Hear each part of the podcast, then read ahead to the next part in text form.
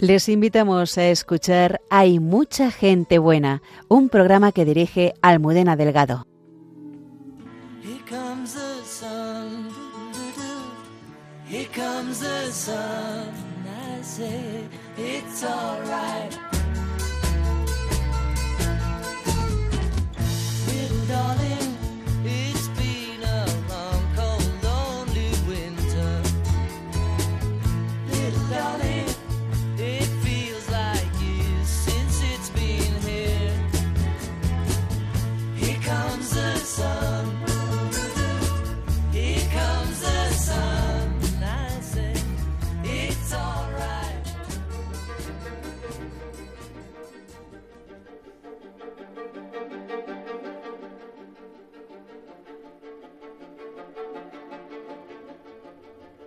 Cada domingo la misa que más personas congrega es la de la segunda cadena de televisión española.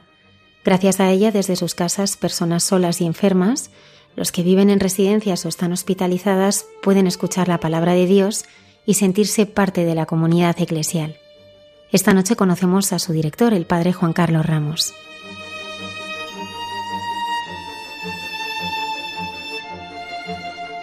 El padre Miguel Márquez, superior general de los Carmelitas Descalzos, reflexiona sobre el próximo sínodo y la oportunidad que es para descubrir las huellas de Dios en el mundo actual.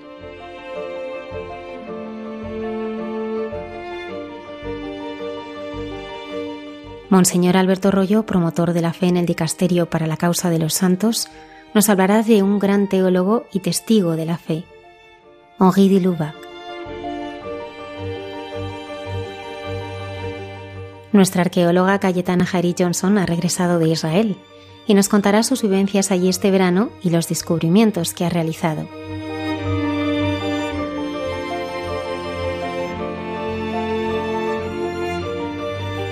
La esperanza es lo que nos sostiene en la lucha del día a día. Sobre esta virtud reflexiona la hermana Carmen Pérez. Comenzamos.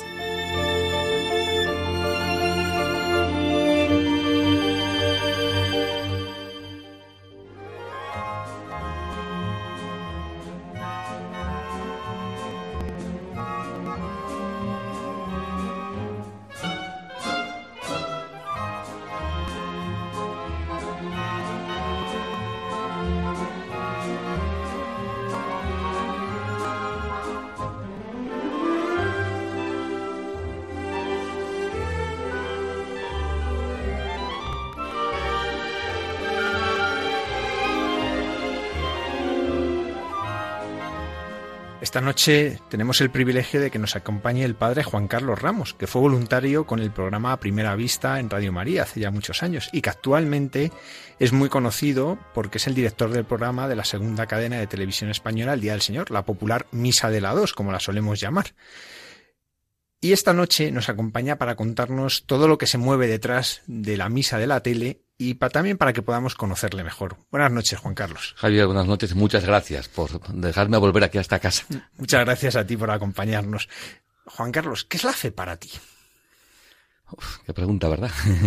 Eh, la fe es todo, pero si tuviera que decir una palabra, en mi caso, como la vivo, es confianza en Dios y por tanto es alegría, optimismo y sobre todo libertad. Cuando uno confía en Dios, ¿verdad? Que libre es uno, ¿no? Cuando empieza a perder miedos y si creces en la fe y ves que vas perdiendo miedos, vas perdiendo miedos con el tiempo y yo creo que si les voy a resumir diría que es confianza en Dios. Juan Carlos, ¿tú cómo descubriste la llamada al seguir al Señor en el sacerdocio?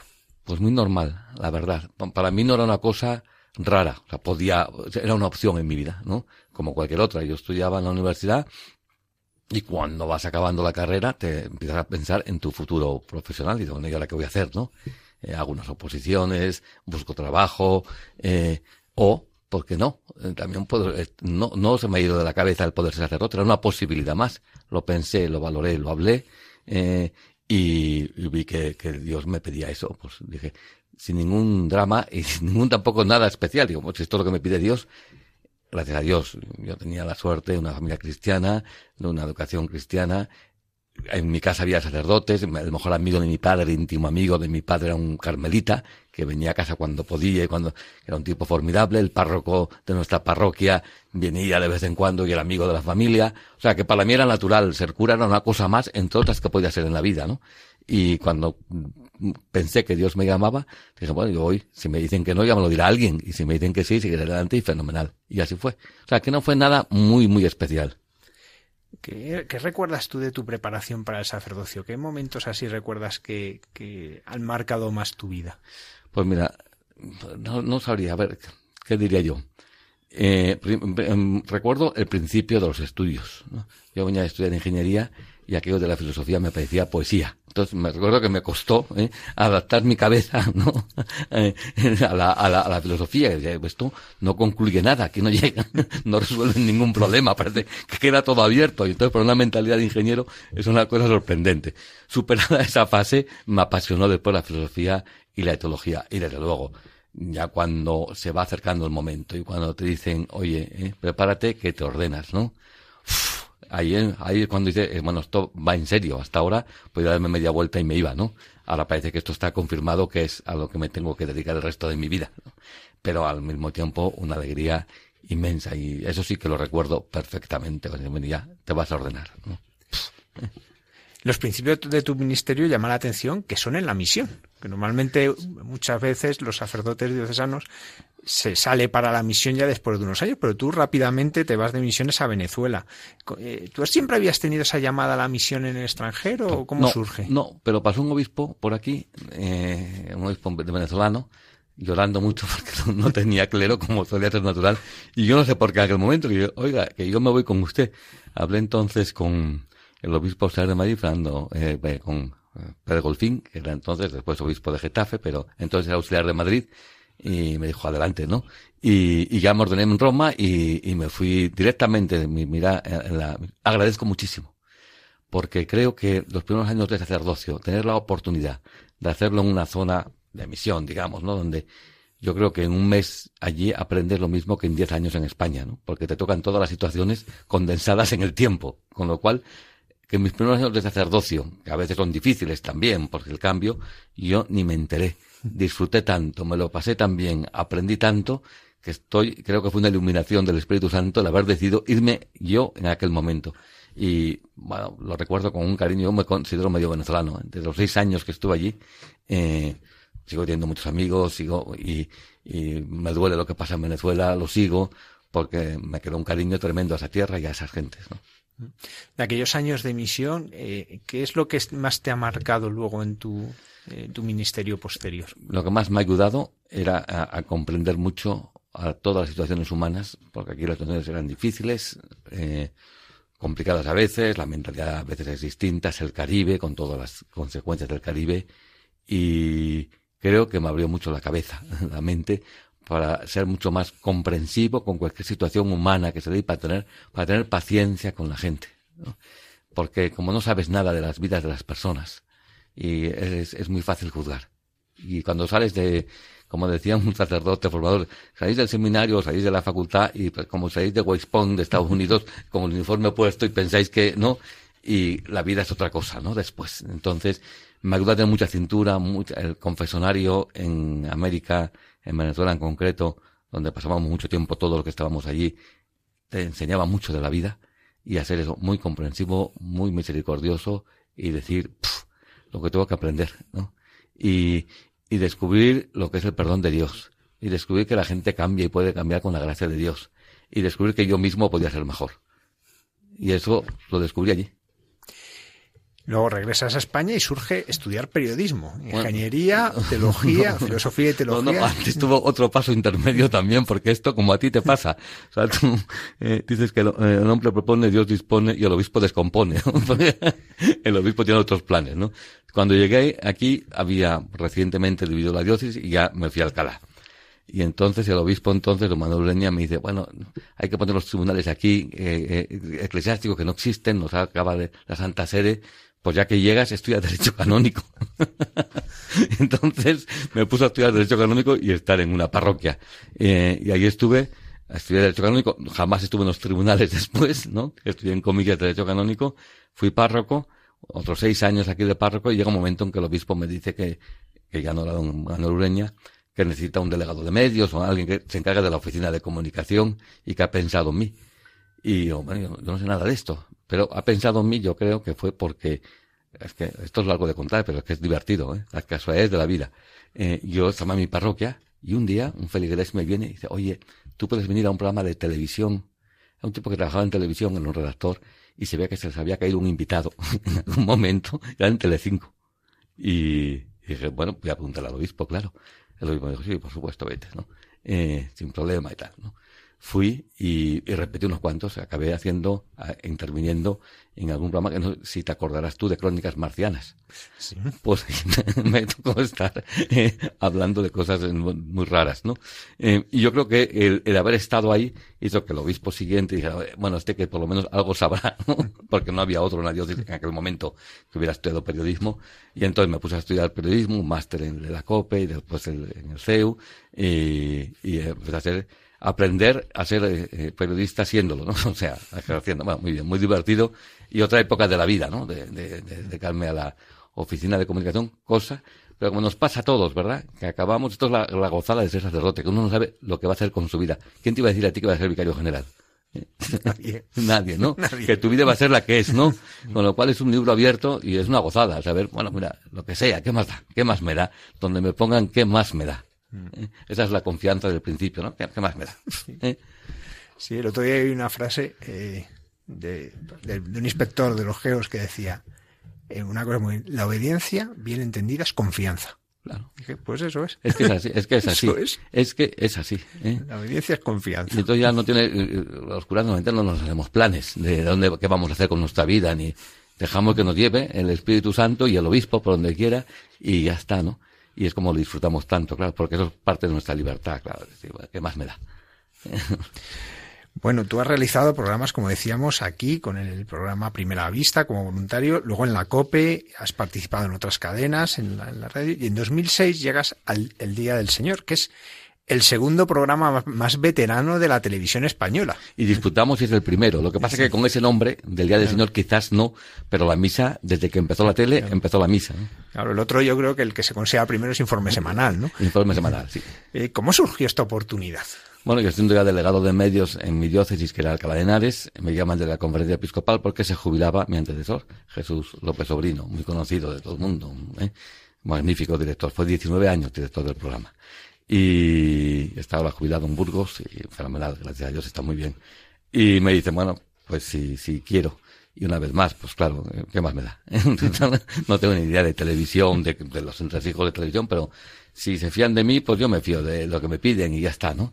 Y, y así fue, estuve un año acompañando a Jesús López Sobrino como director adjunto, ya se jubiló él y ya seguí yo y hasta hoy, ya llevo más de 15 años, ¿eh? parece mentira. Sí. ¿Qué, ¿Qué, hace un direct, ¿Qué hace el director del Día del Señor? El director, consiste? como cualquier programa de televisión, es el, en el fondo es el responsable del contenido. Eh, en una televisión, por ponerlo esquemáticamente, ¿no?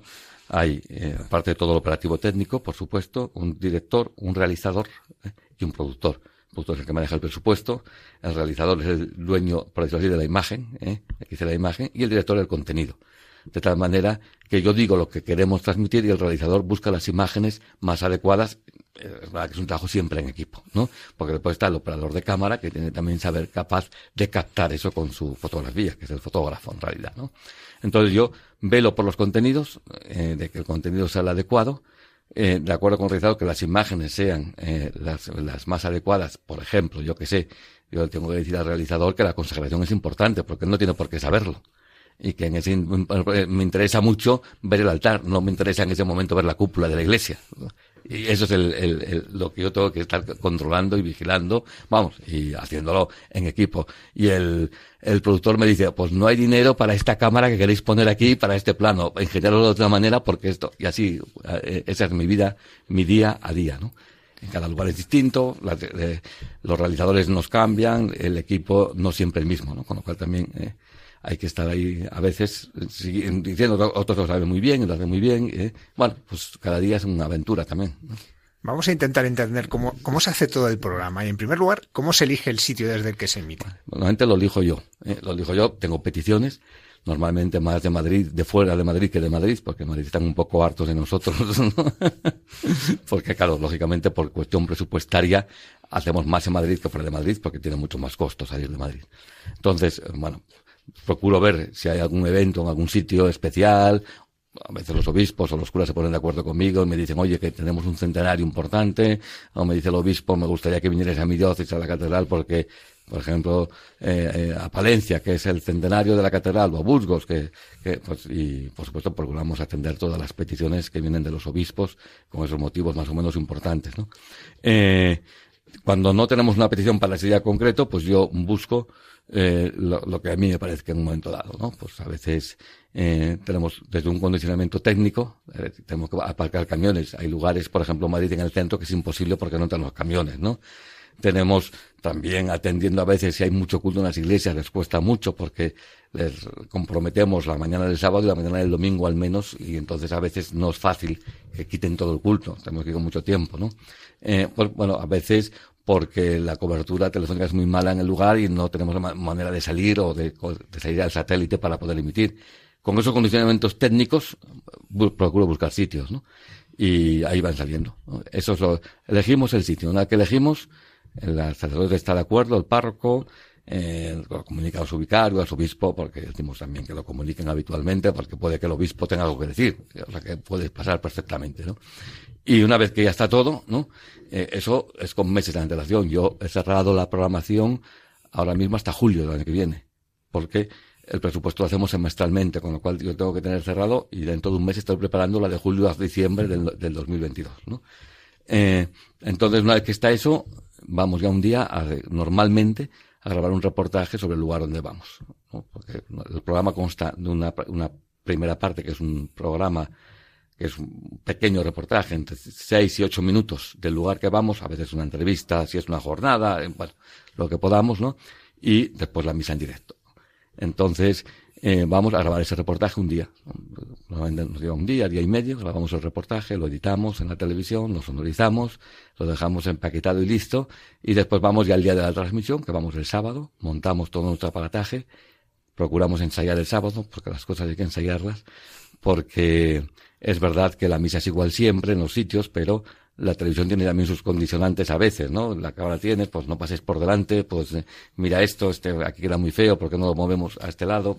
Cosas de ese tipo. Por eso hacemos un ensayo el sábado después de que tenemos montado todo. Y ya el domingo vamos por la mañana temprano, rematamos el ensayo y emitimos la misa a las diez y media en directo. ¿Como cuánta gente al final trabaja en todo este proceso? Pues tiene que ser es muchísimo, vamos. El reportaje lo vamos a grabar normalmente, vamos un realizador, va un operador de cámara dos y yo, cuatro, y la producción que va a ver si se puede celebrar o no, bueno, que está un rato aquí también viéndolo, ¿no? Eh, cuando vamos a montar ese reportaje, hay otra persona que está montando con nosotros, que es el montador. Y cuando vamos a sonorizar, hay una persona que se llama el ambientador musical, que es el que pone la música, y el técnico de sonido, que es el que mezcla los sonidos, ¿no? Con el, texto y tal. Eso en el reportaje. En la misa, en el directo, pues participamos entre 20 y 25 personas. Depende del lugar, que hay un, pero es lo que el directo, estamos 20 o 25 personas. Sí, es que me parece importante, ¿no? Que, la, que cuando uno ve la misa en la tele, pues claro, ve una misa claro, en una parroquia, claro. ¿no? pero no se da cuenta del grandísimo esfuerzo que hay detrás y, y un trabajo excepcional. Yo sí. he tenido una oportunidad varias veces de participar eh, es un trabajo excepcional porque va todo medido. Son magníficos profesionales en televisión sí. española. Esto es lo que hay, ¿no? Sí. Pueden ser creyentes, menos creyentes, pero todos tienen el proyecto profesional de hacerlo bien y procuran sí. hacerlo lo mejor posible. Hay gente que le gusta más la misa o le gusta menos, pero para ellos es su profesión, es su trabajo y eh, el 99,9% procuran hacerlo muy bien y son muy buenos realmente, ¿no? Con lo cual eh, la, la emisión siempre es de mucha calidad. ¿Cuántas cámaras suele haber en una misa? Pues depende del lugar, ¿no? Eh, pero no, lo, lo, estándar, entre comillas, entre cuatro y cinco ¿eh? Eh, cámaras para, para una, una, transmisión normal. Si es, por ejemplo, la Catedral de Burgos, procuramos intentar con algún medio más, ¿no? Pero eh, que no siempre es posible, porque también de, depende de la disponibilidad que tenga televisión para ese día, ¿no? Claro si coincide que tienes un partido de tenis y que tienes no sé qué cosa, pues hay menos medios. Entonces, bueno, eso es labor del productor normalmente, de recabar los medios necesarios y bueno, normalmente conseguimos, por supuesto, para hacerlo dignamente en cualquier caso. ¿no? ¿Qué audiencia tiene? Audiencia directa. la, audiencia se mide, la audiencia directa eh, y después invitados. Quiere decir que hay, eh, como un partido de fútbol, por ejemplo, se estima que no hay un televidente por, por televisor, porque se ve en los bares, se ve, por nosotros nos pasa un poco lo mismo, nos aplica un, porque se ve en residencias, en hospitales, entonces redondeamos cerca del millón. Directos andamos por el medio millón. O sea, directos de medición directa, ¿no? Eh, con lo cual eso nos sale como el millón con invitados, prácticamente, ¿no? En este momento estamos en el SARE, que es el porcentaje de la audiencia, de la gente que está viendo la televisión en ese momento, ¿no? ¿Cuánto porcentaje está viendo la misa a las diez y media en toda España? Pues estamos ahora mismo entre el 11 y el 13%, lo cual es, el programa más visto en ese momento de la televisión. De la 2, por supuesto, la 2 tiene, que donde nosotros estamos, una media diaria más o menos, lo ven un 2,5%, nosotros cuadriplicamos la media de la cadena, lo cual es una burrada, muchísima audiencia. En algunas ocasiones surgen bulos, ¿no? Que además eh, de esto hay alguno que sigue llegando a WhatsApp periódicamente, aunque no tenga ya ninguna, ninguna cosa en la realidad, pero surgen bulos de que se quiere quitar la misa de la tele. ¿Tú cómo vives esto? Bueno, es verdad que hubo un momento que se quiso quitar, vamos, se quiso quitar una moción de Podemos en el Parlamento pidiendo que se suprimiera, curiosamente, una cosa que a mí me sorprendió mucho. No pedían la supresión de la programación religiosa, sino solo de la misa. Esto qué sorprendente es esto, ¿no? Eh, pedían la, supresión de la misa en directo, que se quitara. Evidentemente no prosperó. ¿eh? Eh, y a partir de ahí se supone que cada poco ¿no? vuelven. Bueno, no pasa nada tampoco, ¿no? Ese día que, que se movilizó la gente, porque eso sí había sido real, que Podemos he llevado al Parlamento, hicimos un 21% de audiencia, hay récord histórico de toda la televisión, ¿no? Eso no lo consigue la UNO desde hace 20 años ni siquiera, ¿no? Un 20% de, de audiencia, con lo cual hubo una movilización social ¿eh? espontánea, porque desde luego el programa, desde la tele, desde luego no movimos nada, sino que fue la propia gente que se movilizó. Por tanto, bueno, de momento está ahí, no, no ha vuelto a pasar nada, nadie ha vuelto a decir, pues algún día se lo planteará alguien, pues posiblemente que lo van a plantear que por qué tenemos una misa católica en televisión española. Eh, pero es la gente que entienda que la televisión española es un servicio público y que evidentemente tiene demanda social, porque lo atestiguan así las audiencias, pues es muy difícil, es decir, es ir contra la gente, no es ir contra la iglesia ni contra un programa, sería ir contra la propia gente. O sea que que no sé, sería a mí me, parece, me parecería disparatado, ¿eh? porque hay demanda social, es un servicio público que evidentemente está demandado por la sociedad, pues ¿por qué no lo vamos a dar? No, no hace daño a nadie ni molesta a nadie. No, no debería molestar a nadie, vamos. Además es curioso porque incluso gente que no es practicante, es decir, que no va a misa el domingo, tiene cariño a la misa de la dos, ¿verdad? Yo te comentaba antes, ¿verdad? Tiene cariño porque genera muchos afectos. Mucha gente ha visto la misa a retazos cuando estaba cuidando a su padre, a su madre, en situaciones complicadas, difíciles, de enfermedad, de soledad. Eso genera un afecto muy grande, ¿no? Porque recuerda, mi padre la veía siempre, esto te dicen muchas veces, ¿no? Mi madre la veía siempre y yo que iba a estar, pues la veía a ratos, pues, ¿eh? eh yo tengo amigos ateos que han visto la misa por eso porque estaban acompañando a sus padres, y sus padres dicen, bueno, yo quiero ver la misa, ¿no? Con lo cual, eso genera, yo, más que audiencia, generamos una comunidad de personas. Con, con tantos años, es raro alguien en España que no haya visto alguna vez algo de este programa. Es rarísimo encontrar a alguien que no haya visto nunca nada. En algún momento ha visto algo, aunque sea de refilón. Entonces, claro, eh, ha generado una, una comunidad muy grande de personas, ¿no? Y bueno, y unido eso a momentos muchas veces complicados de la vida, ¿no? El militar que estaba en misiones internacionales y te vio por internet. Eh, el navegante, estamos siempre en enfermos y es verdad, pero también eso, el navegante que está en alta mar y que no tiene misa y lo ven en el barco. O sea, situaciones increíbles, ¿no? El que está fuera de su pueblo, y ese día transmitimos desde su pueblo y se emociona porque ve su pueblo y ve su parroquia donde él se crió y que ahora está muy lejos. Toda esa gente genera un, tantos años pues eso, una comunidad de, de, personas con un cariño tremendo al programa. Hablando de momentos difíciles, hemos vivido la pandemia en el que además fue el modo de poder, en cierto modo, participar en la Eucaristía para tantísimos fieles que no, no podían asistir a, a, las, a los templos. Eh, claro, eso sabemos, sabemos que se multiplicó la audiencia, porque es normal, porque hasta el que normalmente lo hacía pero ¿cómo lo vivisteis vosotros? Porque de repente en una situación así es el reto de cómo transmitir, de cómo emitir en un momento que estaba todo cerrado. Todo cerrado y que en la tele teníamos las restricciones como es natural. Eh, por ejemplo, un unidad móvil es un camión que es pequeño realmente, ¿no? 95 personas, eso no se podía hacer en ese momento. ¿eh? Entonces, bueno, primero acudimos a la conferencia episcopal que nos prestaran la capilla y fueron súper amables en la casa de la conferencia episcopal porque la capilla tenía varias ventajas. Uno, que tiene patio la conferencia episcopal donde podíamos dejar aparcados los camiones y no moverlos, con lo cual menos lío facilitaron todo lo, es pequeñita la capilla, pero es muy bonita, con lo cual con menos cámaras podíamos resolverlo perfectamente, ¿no? Y después con los propios trabajadores de la conferencia era el pueblo que podía asistir, porque estaba limitado, no podía ir más, ¿no? Que cuatro o cinco personas, que es lo que nos permitía el aforo. Y después los obispos a los que fui invitando que fueran a predicar, a, a celebrar, que fueron pasando por aquí durante aquellos dos meses. Con lo cual creo que lo resolvimos, bueno, bien, ¿no? Con las circunstancias, gracias sobre todo, es verdad, a la conferencia episcopal que se volcaron de facilitarnos todas las cosas, de abrirnos, de dejarnos eh, llegar el día antes, de, bueno, eh, hasta romper un cristal para poder meter un cable porque no había manera de pasarlo por otro lado, y entonces desmontaron la ventana, nos dejaron meter el cable y ya se solucionará. Todo el mundo estábamos convencidos de que era muy importante no dejar de transmitir la misa aunque fueran esas condiciones. Eso lo tenemos todos claro en la tele y en la conferencia episcopal, con lo cual ayudaron muchísimo para que se pudiera hacer y se hizo durante dos meses estuvimos en la conferencia episcopal fundamentalmente.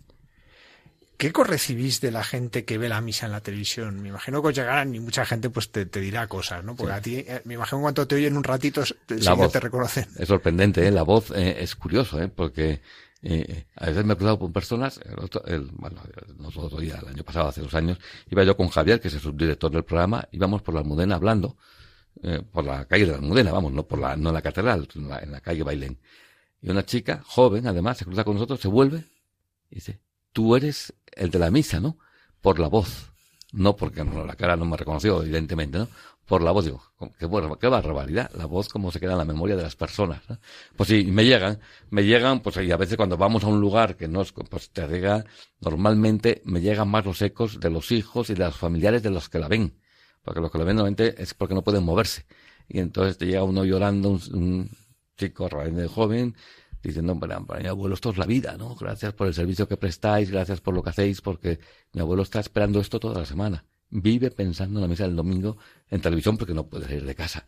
O el testimonio de la persona que se visten para asistir a la misa en televisión española y ese día se ponen de domingo porque consideran que está en la misa, ¿no? Eh, y eso te lo cuentan, ¿no? Eh, bueno, para mucha gente es el único programa que ven en toda la semana porque la televisión descansa, les aburre, no, no, pero la misa sí, la siguen. Por lo tanto, yo no me gusta tampoco, no me gusta, es un programa de televisión, es otra cosa, ¿no? Creo que contamos un capítulo distinto, ¿no? Igual que tenemos audiencia, bueno, no sé si hablar de audiencias, es otro tipo de, de lo que tenemos es otra cosa, ¿no? Es una cosa peculiar, ¿eh? pero no, no es un programa de televisión. Va, trasciende lo que es un programa de televisión, porque toca directamente el corazón de las personas, curiosamente, ¿no?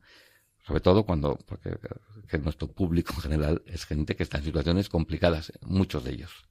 Y entonces se nota.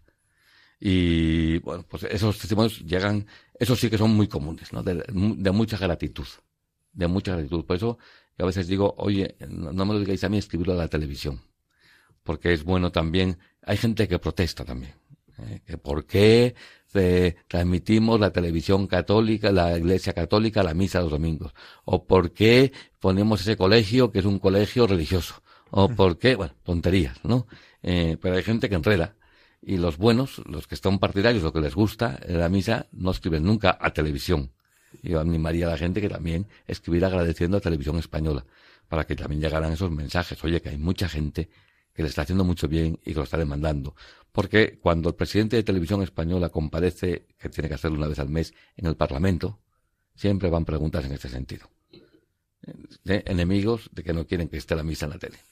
Entonces, no, le damos argumentos al presidente y también escribimos los que queremos el programa y, oye, pues yo tengo aquí tantas cartas que me dicen que, que están muy contentos con la misa.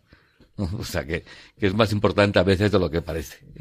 Pero bueno, eh, es una gozada eh, también ver que parece mentira el bien que hace eh, las cosas que hacen con cariño y las hace con cariño sobre todo el que preside esa celebración los monaguillos que están los lectores todo el mundo que participa a los que yo hablo con ellos habitualmente antes y les digo bueno pues les, les recuerdo pensad que os está viendo mucha gente que para muchos de ellos es la única manera que tienen de asistirse especialmente claros no especialmente hacer las cosas bien con calma y para integrarlos en esta celebración en la medida que ellos puedan.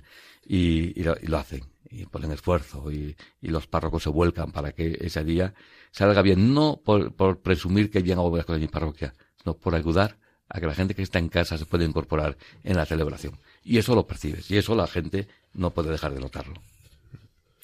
Sí, yo siempre digo, al principio uno está nervioso y luego ya eh, se mete en la misa y ya se le olvida que hay cámaras. Efectivamente. ¿eh? Y, estás para que la gente participe lo mejor posible y ayudar, que para eso estamos, ¿no? Sí. Y es verdad que eso los sacerdotes lo suelen hacer y lo suelen hacer muy bien. Se lo preparan, se lo... Bueno, eso es de agradecer, ¿eh? eh porque uno en su parroquia pues, pues sabe a quién habla y más o menos pues es fácil cada domingo pero ese día le pones un reto, que es que hablar a gente que no conoce. Mm. Y eso siempre es más difícil, y eso siempre exige un cierto nervio, sabes que te está viendo mucha gente y que puede, pero se vuelcan, de verdad, eh, no para quedar bien, sino para ayudar a la gente. Y este mensaje lo tienen clarísimamente interiorizado los sacerdotes y todos los que participan. ¿eh? No, no me encuentro nunca con problemas de ese tipo. O sea, la gente quiere hacerlo lo mejor posible y me preguntan muchas cosas porque ellos no controlan la televisión como es natural. Oye, ¿qué crees muy mejor? Oye, ¿qué, leo así, leo asado? ¿Cómo lo hago? O sea, como muy dóciles también, no a mí, sino pensando que yo puedo interpretar mejor lo que la audiencia puede estar demandando. Una de las veces que era la misa desde el seminario, recuerdo la carta de un sacerdote dando las gracias por la celebración y decía una cosa muy bonita. Decía, yo es que la grabo porque así escucho la humildad de un hermano eh, dice, yo llevo varios pueblos y yo no tengo oportunidad de escuchar a otros. Claro, claro. incluso eso, ¿no? Coros, muchas veces te escriben coros porque les gusta la canción y por favor que les enviemos eh, la partitura de ese canto o como se llama, donde lo pueden encontrar. Eso, eso es común. Eh, muchos curas es verdad que a veces le coincide con su misa, pero si no, echan un vistazo a ver. A veces copian ideas pastorales en el reportaje que hacemos previo. Oye, pues esto lo puedo hacer en mi parroquia, ¿no? Mm. Eh, y te, te preguntan y te piden información a ver cómo lo han hecho, cómo se pueden poner en contacto. O sea que sí, surgen muchas cosas, son mucha gente viéndolo y evidentemente son mucha gente pensando, ¿no? Sí, pues en el fondo eh, eh, lo principal es la misa, pero es una ventana abierta a la Iglesia en España. Ah, sí, es mostrar un poco el estado de la Iglesia en España. Es verdad que eh, una de las cosas que nos dicen siempre no vemos gente joven, y es verdad, porque la hora que lo hacemos, diez y media de la mañana, no es la hora en que van más los jóvenes. Es muy buena hora para la gente que nos ve, ¿no? porque la gente es una hora estupenda, y a veces, pues es verdad, es, es complicado que esa hora decirle que estén a las nueve de la mañana el domingo, gente joven que el sábado no ha salido o ha estudiado por la noche, vamos a pensar, ¿no? pues no es fácil, no es la hora. Claro, si lo transmitiéramos a las ocho de la tarde, estaría lleno de jóvenes las iglesias, ¿no? Pero bueno, es un peaje que yo creo que tenemos que pagar y intentamos a veces que a los jóvenes animarlos, pero yo sé que les cuesta esa hora y que no es lo normal y sacarlo de su vida normal, en fin pero, eh, pero es la hora que viene bien a la gente que nos escucha, ¿no? Yo estoy muy contento con ese horario. Una pregunta delicada y que ha sido eh, controvertida en estos, en estos años de, la de que estivamos de la pandemia. Eh, ¿Es igual ver la misa que estar en misa? O dicho de otra manera, ¿qué valor tiene la posibilidad de seguir la misa por la tele? Vamos a, a verlo en positivo. Vamos a hablar, sí. La misa por la tele es una devoción que te puede ayudar o no. Nadie tiene obligación de escuchar esa la tele. Si estás enfermo, no tienes ninguna obligación, evidentemente, porque estás enfermo, estás enfermo y ya está. Eh, nosotros no competimos con la misa en directo, que es lo que hay que hacer. Ir a la misa y participar físicamente en los sacramentos exigen una presencia física. Y el que pueda comulgar además que comulgue. Ahora, que uno no puede y, y le hace bien verla por la tele. No tiene ninguna obligación si no puede de verla ni por la tele. Le hace bien, y constato que a mucha gente le hace bien, vela pero es una devoción, no deja de ser una devoción o que te ayuda a tu devoción privada. Intenta unirte espiritualmente a esa misa que se celebra, intenta comulgar espiritualmente porque no puedes físicamente, pero no sustituye en ningún caso la misa presencial, que es donde hay que estar, ¿no? y es donde hay que ir los domingos, y no hay nada comparable a eso. La participación que haces a través de la tele es una, participación limitada y bueno, es Dios sabrá, pero y Dios eh, eso funciona más en el ámbito de la devoción privada, de que te ayuda a tu devoción privada, que en el ámbito sacramental, porque el sacramento no lo recibe realmente. Con lo cual, no competimos con, el proyecto, eh, que mucha gente va a misa y después nos ve, o al revés, y nos ve y después va a su misa, porque le gusta y porque pues toma nota, como tú dices, y el cura que ve la humilía y el cuero que, que se anota los y el, la curiosidad de ver qué hacen en esta parroquia, o cómo es esta iglesia, o qué bonita es, o eh, tal, ¿no? Y, y otros que ven con mucha devoción, y les ayuda en su vida de devoción, y les ayuda a vivir la Eucaristía cuando no pueden hacerlo de otra manera. En ningún caso sustituye en ningún caso. Ni siquiera en la pandemia. En la pandemia no teníamos obligación de asistir a misa ni a la tele, ni físicamente, porque estábamos dispensados todos del precepto. Ahora bien, la gente entiende que ya que no puedo ir físicamente, al menos en la tele, me ayuda y si me ayuda. Que hay gente que a lo mejor no le ayuda nada y le, despista. Pues no la veas, no pasa nada. No pasa nada. Ahora si no dejes ir al templo si puedes. Ahí sí pasa.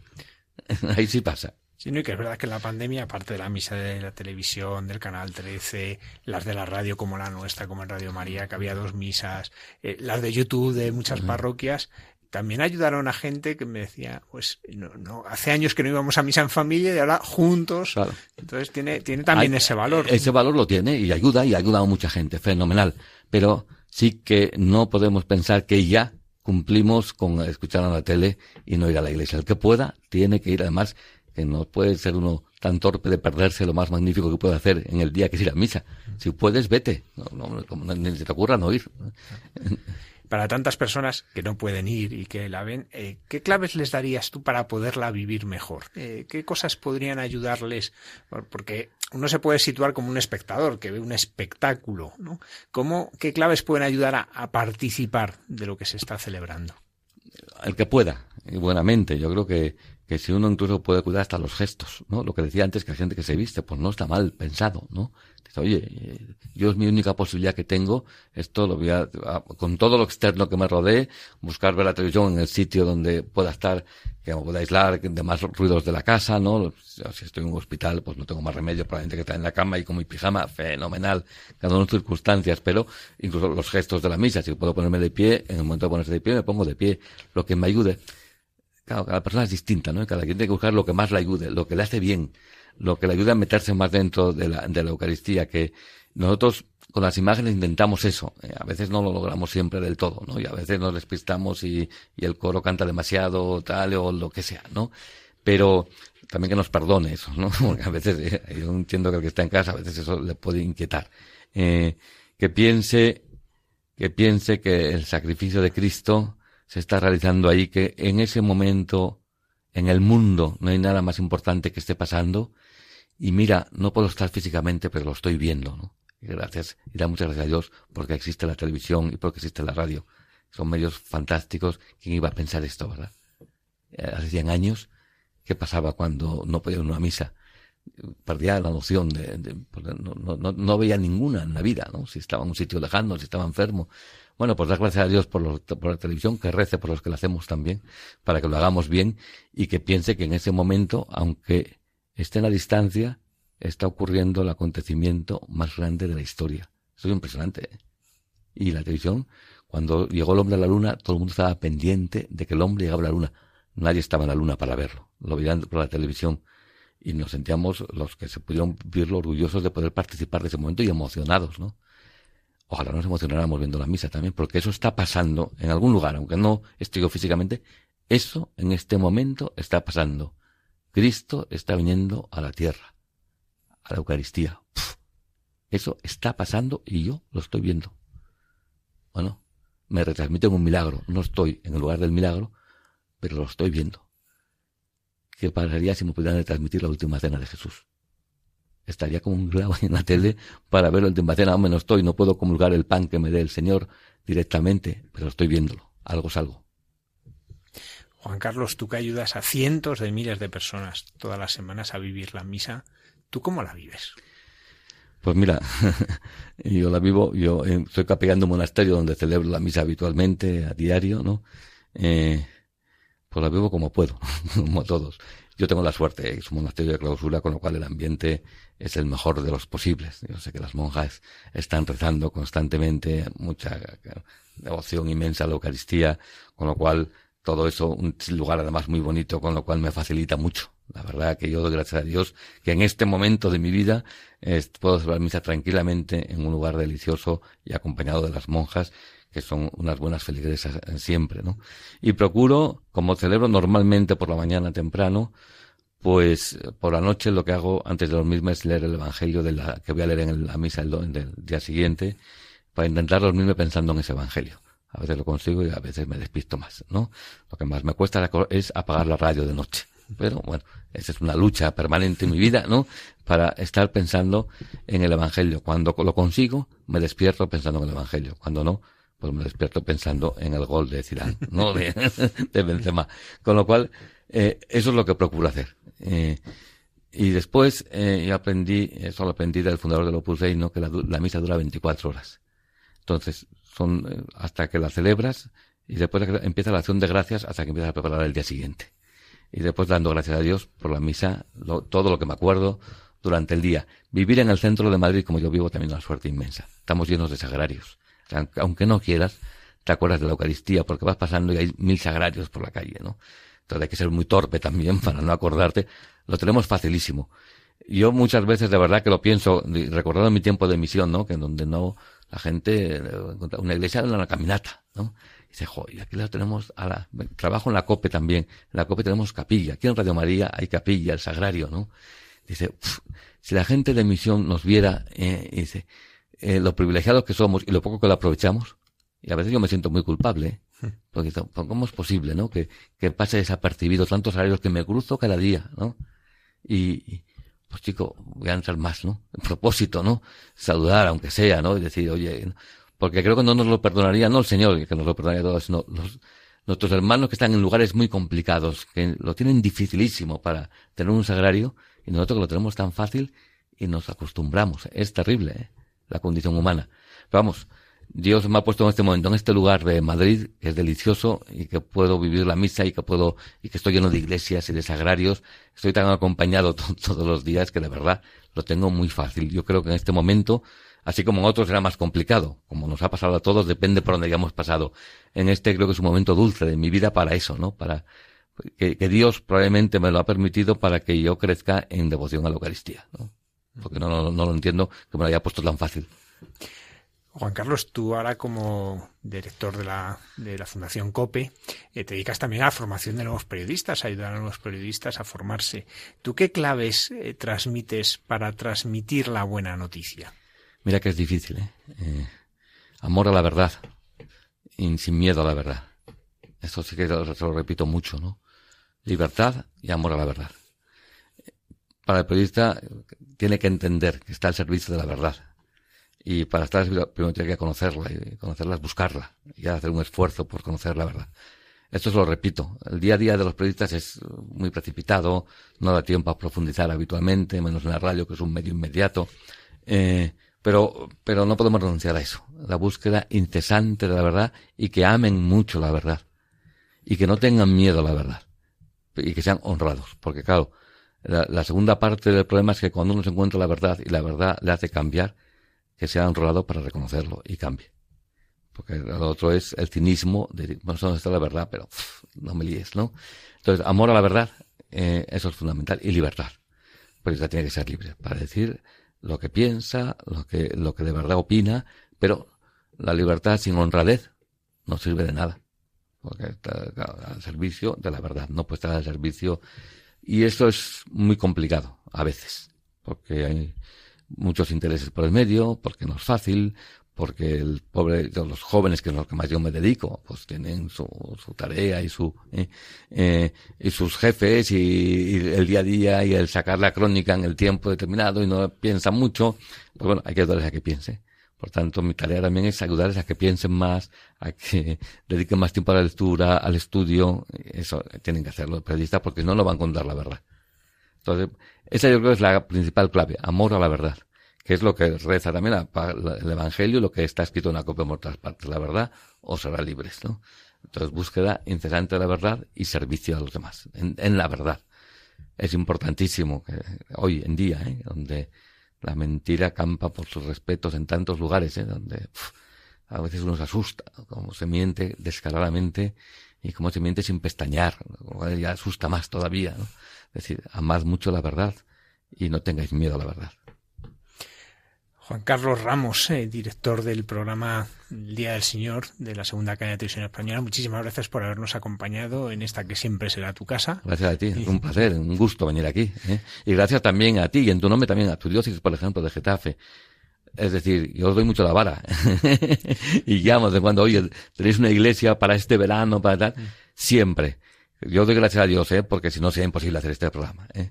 Y la disponibilidad, la generosidad, empezando por el obispo, en tu caso, don Ginés, pero todos los obispos también están encantados de que vayamos, de que, de que, de que podamos hacerlo, agradecerlo de verdad, en nombre, como yo lo represento de alguna manera, de toda mi audiencia, de toda la gente que, que nos sigue, en porque hacéis, hacéis vosotros de verdad un bien inmenso a la gente. Pues muchísimas gracias, Juan Carlos. Gracias.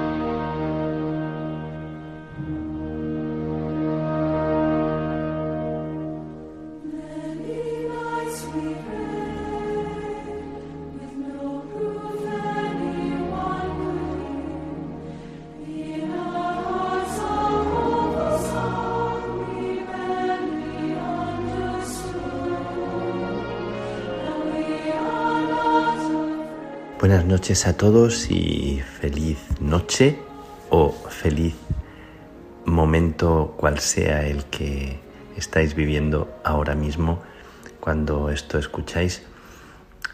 Quiero deciros que esta mañana me levanté con la sensación del frescor de la mañana, también porque ha pasado el tiempo de los calores más extremos, aunque Sigue haciendo calor, pero por las mañanas hace fresquito. Es una sensación muy especial, esa brisa suave que en un momento determinado me resultaba también eh, como el recuerdo de aquella brisa que Elías recibió a la puerta de la cueva.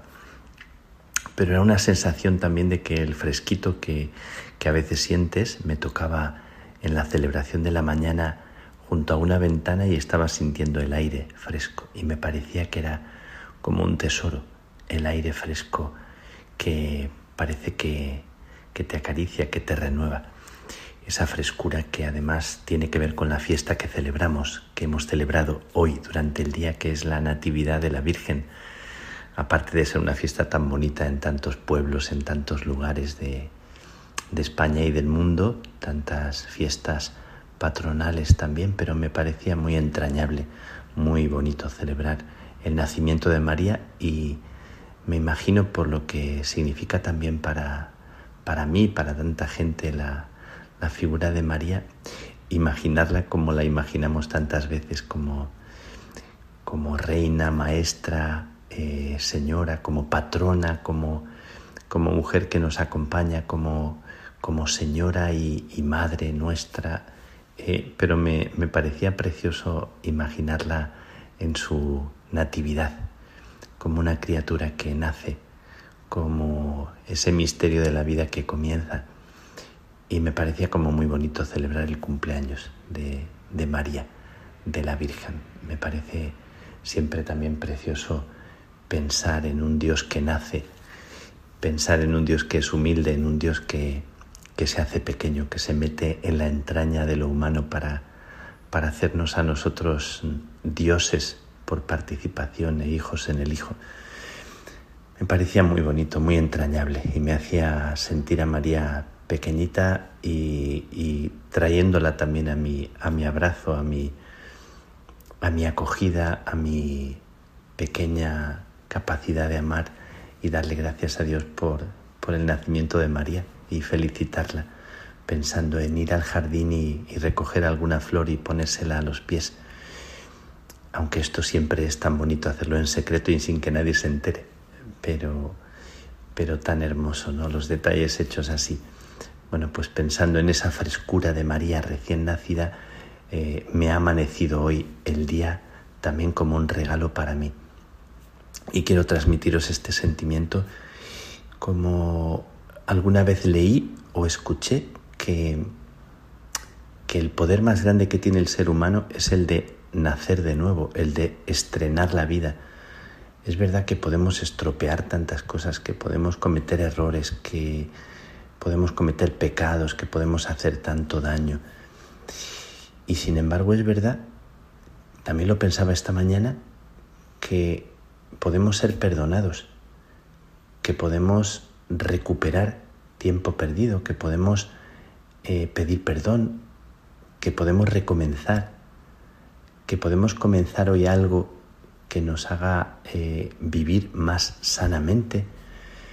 Y también no sé por qué pensaba hoy que, que una vez que hayamos muerto ya no será posible recuperar esta capacidad de nacer. Claro, será posible entonces nacer de nuevo de otra manera. Y esta es mi fe y nuestra fe. Pero, pero que ahora en la vida parece que vivimos un poco anestesiados, que vivimos como dormidos, que vivimos como en una actitud como de, de estar eh, sin, sin despertar del todo a tantas cosas que se nos regalan. Y, y hoy me venía con esa brisa del aire fresco en la mañana a la espalda, me venía como un mensaje interior y es cuántas cosas hay en cada momento de la vida que podríamos estrenar y vivirlas como un regalo. Y pensaba para mí, por ejemplo, os transmito un pensamiento así al aire, un pensamiento dicho así como compartido. ¿Cuánta gente pensaría y piensa por ejemplo, eh, soñaría con ser ordenado sacerdote. Pienso que conozco mucha gente que... ¿Cuánta gente pensaría con, eh, con vivir cosas que yo estoy viviendo ya como, como un hecho? Y a veces parece que no disfrutara de ellas. ¿no? Y yo digo, pues yo he conseguido un sueño entre tantos otros. Estoy aquí y tengo además una casa, tengo tantas facilidades, tengo hermanos, tengo cuando pensaba en la gente que vive en la calle y yo llego a un sitio donde encuentro a mis, a mis hermanos que me esperan, con los que comparto la vida. Eh, estuvimos esta, esta semana también, algún día, compartiendo la recreación, jugando a las cartas y riendo. Me resultaba tan bonito ver a los frailes riendo como niños, riendo y, y bueno, pues eh, compartiendo ese juego y, tratando de ganar al otro y, tan, tan entrañable el regalo de la vida en cada momento. Bueno, pues todo esto que yo llamo la frescura del vivir, el regalo y el don que se nos hace cada día, que se me transmite en, la Natividad de María. Quiero compartirlo con vosotros porque ha sido esta mañana como una especie de bocanada de aire de vida nueva que me ha hecho abrir los ojos, que me ha hecho decir gracias en silencio, aunque no lo he dicho a nadie porque estábamos todos celebrando y, y me ha venido así, como algo muy pequeño y a la vez muy, muy jugoso. Esta semana además he recibido algunos libros que me traen sentimientos encontrados, sentimientos diferentes. He recibido un libro que, que es como una crítica del sínodo, del sínodo que el Papa abrió sobre la sinodalidad y que tiene dentro la participación de cardenales, de obispos y escrito por personas que, que plantean el sínodo del Papa como un peligro para la Iglesia. Y me abre a este sentimiento que me nace cuando viajo por tantos sitios del mundo, viendo cómo crece en muchas partes una oposición al Papa por parte de algunas personas y también un tradicionalismo a veces eh, tan exagerado del que yo participé cuando, cuando era jovencito. Tengo que deciros, confieso, que, que participé en algunos grupos al principio de mi despertar a la fe de grupos que eran muy, muy tradicionalistas y yo convencido estaba y sumergido en esta mentalidad de poseer la verdad. Y además de estar como orgulloso y seguro y agradeciendo a Dios de estar en la verdad. Años más tarde yo leí en el Papa Benedicto XVI que decía que nosotros no poseemos la verdad, sino que la verdad nos posee a nosotros porque la verdad es eh, una persona, hablaba de, Jesús. Bueno, pues eh, leyendo este libro me ha interesado mucho leer esas opiniones así radicales y que plantean una confrontación con el Papa y recordando a estos personajes que construyeron la iglesia que me fascinan, me fascina la gente que en silencio, sin hacer ruido, construye y crea comunión y critica, aquí la palabra critica tiene, tiene comillas, critica dando la vida, eh, que construye sin destruir a los demás, que tiene una opinión, que reflexiona, pero que, que lo hace desde la escucha de lo que Dios le está diciendo, siendo auténticos. Cuando una persona es auténtica, es verdadera, construye y crea desde el don que Dios le ha dado. Y cuando un carisma y se habla de carisma en el sentido del don que cada persona trae a este mundo. Yo creo que cada persona es una riqueza preciosa. Cuando una persona descubre su don, siempre construye, crea comunión, aunque a veces choque, aunque cree polémica porque hay personas que no lo aceptan o que no lo reciben. Pues yo creo profundamente en, en esa fuerza que tiene la autenticidad de cada persona cuando construye desde ahí.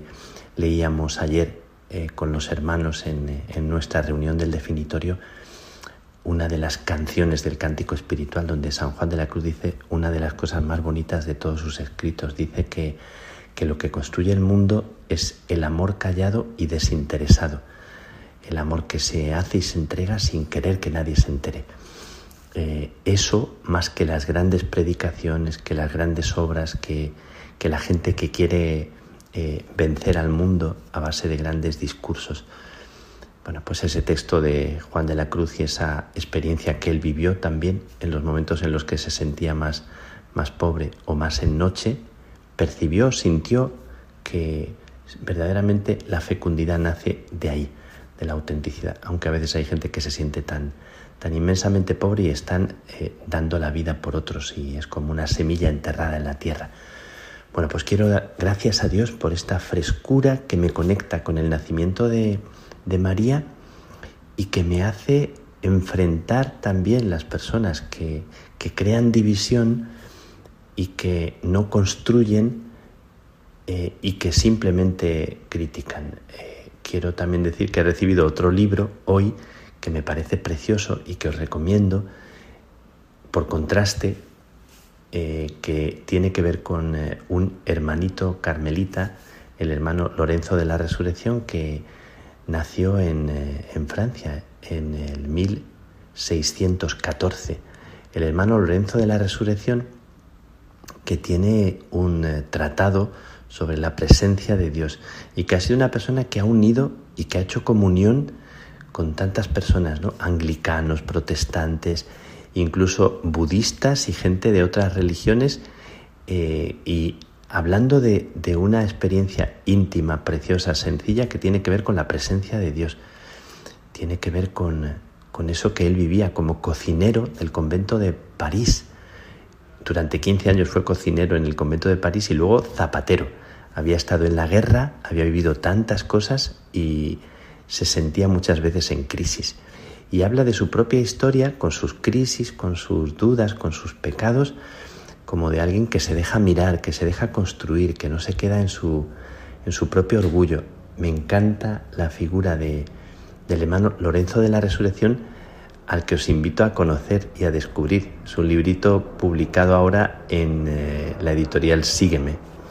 Bueno, pues pero podéis encontrar cosas suyas en internet si buscáis hermano Lorenzo de la Resurrección.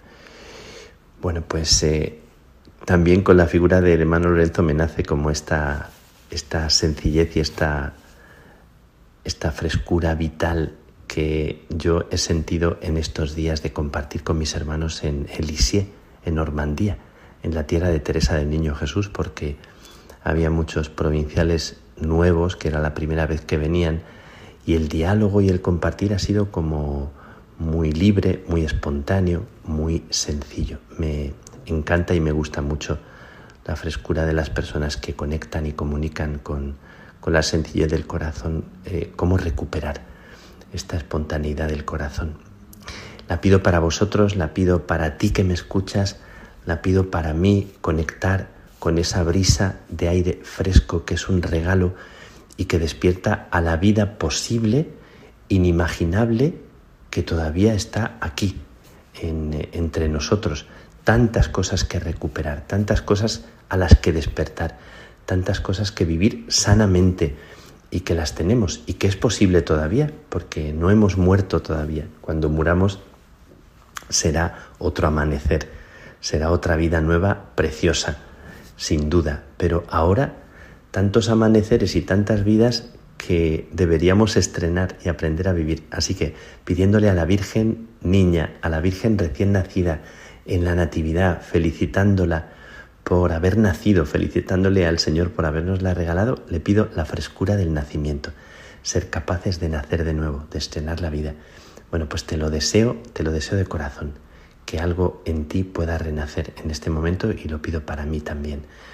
Y me voy al jardín a cortar una flor y en, ese, en esa flor te presento también en la capilla. Ahora mismo voy hacia allá y brindamos juntos y felicitamos juntos a María.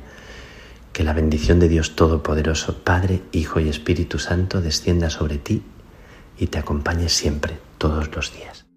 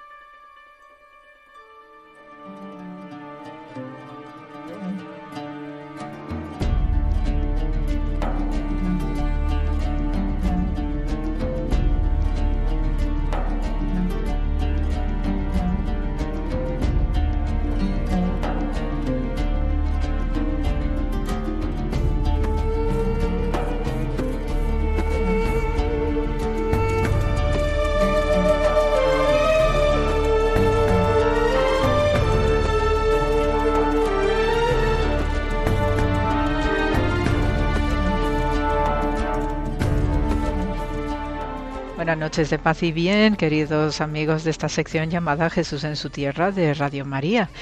Y, bien, eh, recién llegada de Israel, de las excavaciones en las que estoy eh, y suelo estar habitualmente todos los veranos, ahí estoy pues prácticamente unos dos meses y medio.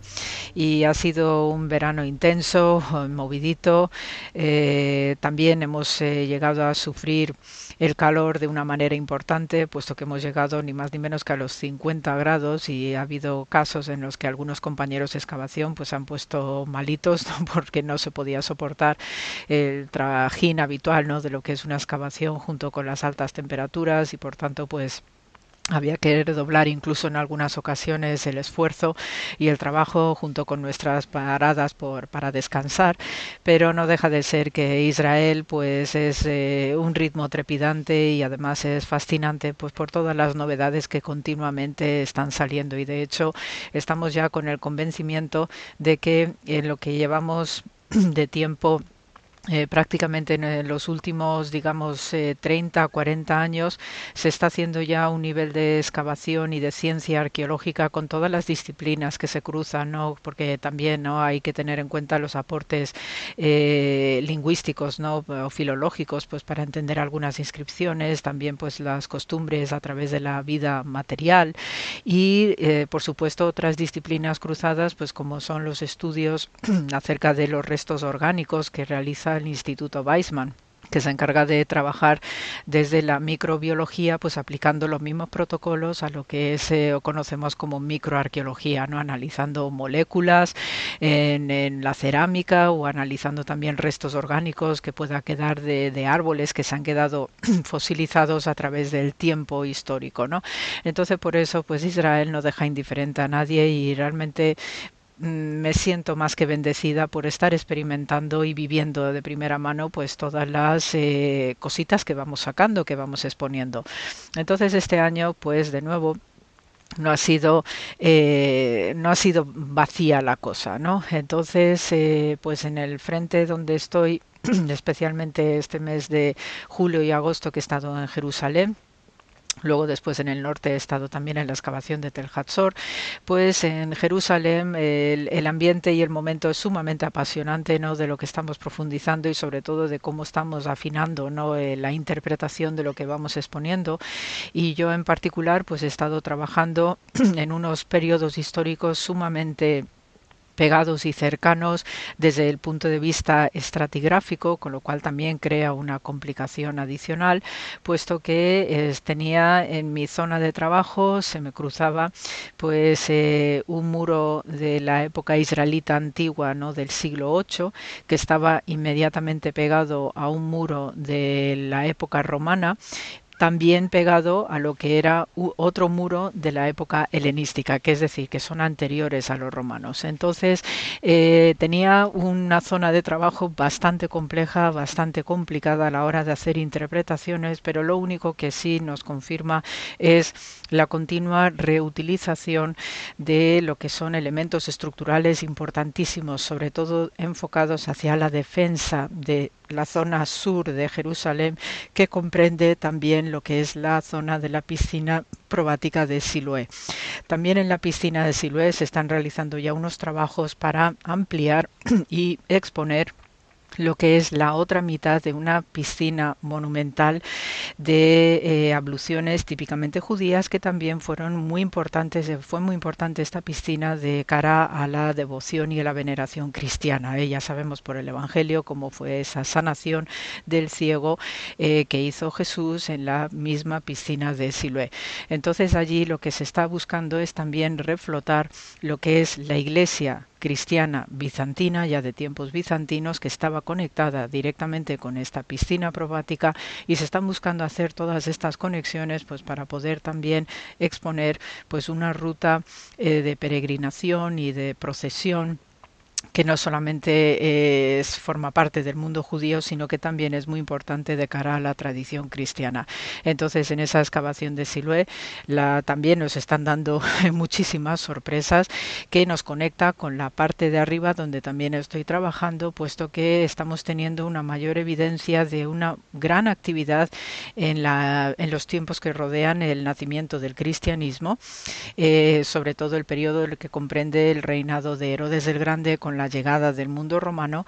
Y eh, pues también eh, en esos inicios de la cristiana pues tenemos pequeños hitos no desde el punto de vista estructural de la ciudad de Jerusalén que nos da un aporte de que era una ciudad tremendamente transitada sobre todo cuando había las fiestas principales como la Pascua judía como es la fiesta de Shavuot o la fiesta de Sukkot eh, que son tres grandes fiestas para el mundo judío y que por tanto esta zona sur de la ciudad de Jerusalén donde yo estoy trabajando, pues eh, tiene muchísimo movimiento o tenía mucho movimiento en su época y las, eh, el número de personas pues incrementaba de una manera exponencial. Por tanto, la piscina probática de Siloé, según uno hacía sus baños rituales, sus abluciones, pues eh, servía para luego conectar ese momento devocional y de las peregrinaciones que corresponden a estas tres importantes fiestas judías, llevaban inmediatamente al peregrino hacia la parte más alta de la ciudad donde estaba el célebre templo, eh, que también Jesús conocía perfectamente junto con sus discípulos y todos estos hitos pues estamos contextualizándolo para entender mucho mejor cómo era este ambiente judío en el que va a nacer Jesús de Nazaret, donde también están viviendo sus eh, discípulos y apóstoles y eso pues nos está dando una riqueza de información impresionante pues para entender ¿no? lo que era el, el, día a día ¿no? de aquellos eh, hombres ¿no? y mujeres que vivieron en estas épocas ¿no? de, del nacimiento del cristianismo. Eh, como noticia importante de este verano, pues aparte de lo que se está trabajando en Siloé, que se está trabajando en la otra mitad de la piscina que quedaba por descubrir, pues se ha descubierto de la época mameluca y ahí ya nos estamos situando en la Edad Media, eh, pues eso, tipo siglo XII, XIII, XIV, por ahí en estas fechas, así por daros una idea redonda. Y después tenemos muros también del siglo VIII, antes de la cristiana, y se está buscando pues hacer las conexiones bizantinas también de la piscina Siloé para juntarlo con la iglesita que se proyectó en su momento. En la parte superior, donde estoy trabajando ya más pegada, lo que es el acceso a lo que sería el antiguo templo de Jerusalén, pues eh, hemos sido noticia este año por unas estructuras misteriosas que también ya está al alcance, ¿no? Los medios de comunicación y de hecho, pues eh, estoy allí en todo este momento, ¿no? Precioso de trabajo y sobre todo de poder entender lo que es esta estructura, unas estructuras, unas canalizaciones hechas en la roca madre natural, los tenemos hechas por dos tramos y una de ellas tiene además un diseño que muchos apuntan que hay una especie como de menorá, que es este candelabro judío de los siete brazos, realizada directamente sobre la roca, no por las hendiduras, la forma. Entonces es una, es una estructura única en todo el país y tampoco hay paralelos fuera de Israel en, otros ambientes culturales semíticos ¿no? de la región y se, se, sigue especulando, ¿no? Hay una gran pregunta abierta que para qué servía eso, ¿no? Entonces, eh, pues las propuestas eh, van que efectivamente estas estructuras talladas en la roca madre pues tienen que ver con una, eh, una industria entre comillas una industria relacionada con el templo y el palacio de los altos funcionarios de los reyes de Judá especialmente y tiene una antigüedad que lleva ni más ni menos que hasta el siglo IX y parece ser que estas estructuras podían haber sido o estado utilizándose anteriormente en el reinado de David y Salomón en particular.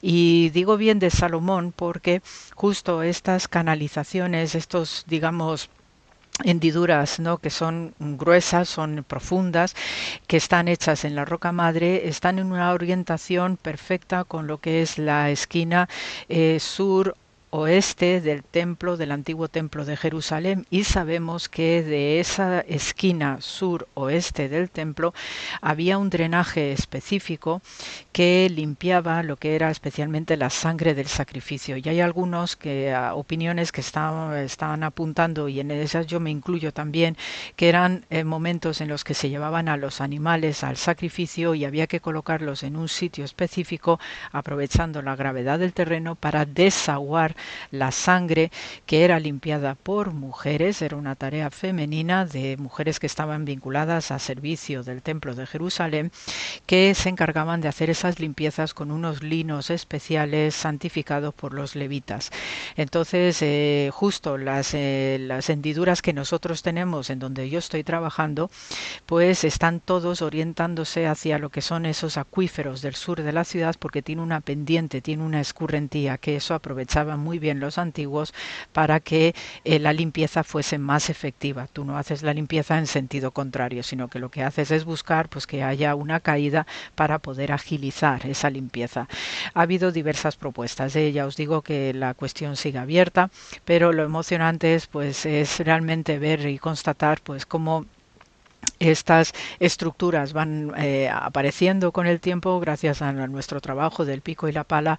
Y bueno pues es simplemente ir pudiendo contextualizar pues todo este entorno tan rico en el cual eh, pues comparte espacio el mundo del Antiguo Testamento, el mundo del Nuevo Testamento y también en algunas ocasiones pues el mundo del Islam porque también nos han aparecido monedas del periodo abásida ¿eh? de aquellos gobernantes ya musulmanes cuando aparecen en la región a partir del siglo VII. Entonces pues esta es una un apunte que hago no pues para arrancar la temporada de lo que vivimos ahí en, en Jerusalén y que a todas luces pues no deja nunca indiferente a nadie y la verdad que es una auténtica bendición. Así que hasta aquí el programa de hoy y bueno pues siempre con mucho amor y arrancamos este mes de septiembre pues con toda la ilusión del mundo. Hasta la semana que viene.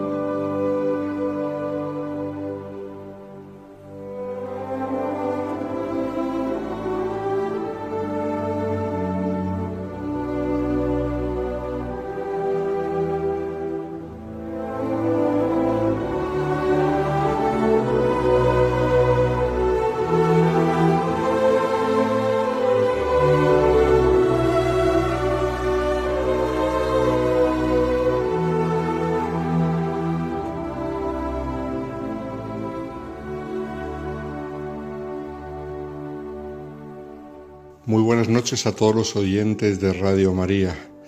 En esta sección de Santo de Andar por Casa hemos visto todo tipo de santos, creo yo, hasta ahora. Hemos visto mártires, misioneros, sacerdotes, obispos, padres de familia.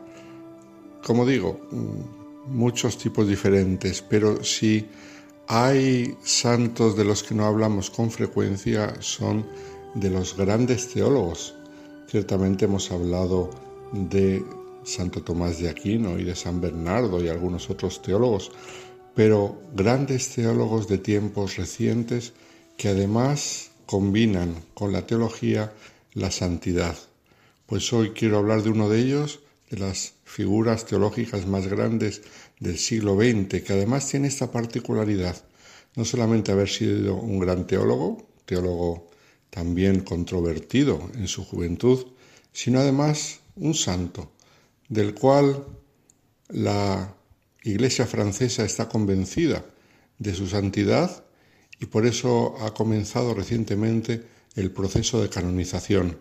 Algunos habrán podido adivinar que me estoy refiriendo a Henri de Lubac, repito, considerado por algunos como el mayor teólogo del siglo XX, pero que a nosotros nos interesa precisamente por eso, por su vida ejemplar, extraordinaria, heroica incluso, que es lo que quiere probar la Iglesia francesa. Había nacido en Cambrai, en Francia, el 20 de febrero de 1896 y era hijo de un banquero que pertenecía a la antigua nobleza del centro-sur de Francia, y su infancia transcurrió como la de cualquier chico de clase alta, recibiendo una esmerada educación, viviendo como aristocracia en la forma y en la apariencia. Eran otros tiempos. Hoy en día la aristocracia, aunque sigue mm, haciéndose valer, pero ya no tiene ese estilo de vida tan particular como tenía en los tiempos pasados. Pero además el joven Henri no siguió los pasos familiares y no quiso llevar una vida mm, de comodidades y de lujos como era propio de su clase, sino que decidió a cierto punto de la juventud abrazar la vida religiosa. De hecho, el 9 de octubre de 1913 entró en la ciudad de Lyon en el noviciado de la Compañía de Jesús que era una institución muy poco popular en Francia, ah, porque aunque estaba a la vanguardia de la educación, sin embargo, como sabemos, la Revolución Francesa había atacado por todos lados a los jesuitas y entonces tenían todavía bastante mala fama en Francia y sin embargo él se dejó atraer por el espíritu de San Ignacio de Loyola. La situación europea se fue complicando poco a poco desde la entrada de, del IVAC en la compañía. Entró en el año 13, pues podemos imaginar todo lo que vino después, la Primera Guerra Mundial. Por esta razón, la escuela de la Compañía de Jesús se trasladó a Inglaterra, intentando con ello que los estudiantes no tuvieran que mm, servir en la guerra que se acercaba y que ya todos preveían. Sin embargo, Diribac fue llamado a filas en 1914, cuando contaba solamente con 18 años. No se pudo librar. La experiencia de la guerra fue muy dura. Combatió en el ejército francés hasta ser herido en la cabeza en la famosa batalla de Verdún en 1916 y sus heridas eran de consideración, por lo que tuvo que abandonar el ejército y pudo volver con los jesuitas. A partir de entonces comenzó la formación filosófica en Inglaterra, primero en Canterbury y después ya en Jersey en el año 1920. Estos años propiciarán que Delivac conozca el ambiente intelectual inglés, muy distinto al que se vivía en el continente, y en ese momento, sin duda, a la vanguardia mundial. Brevemente volverá a seguir sus estudios en Calais, en Francia, en 1924, pero mm, volvió otra vez a Inglaterra para acabar los estudios. Por fin, en 1926, la Compañía de Jesús pudo volver a su sede habitual en Fourbière, eh, cerca de Lyon, y allí fue ordenado sacerdote el 22 de agosto de 1927 y empezó a dar clases. Implantó su primera conferencia en 1929 tras haber terminado ya con mucho éxito sus estudios teológicos.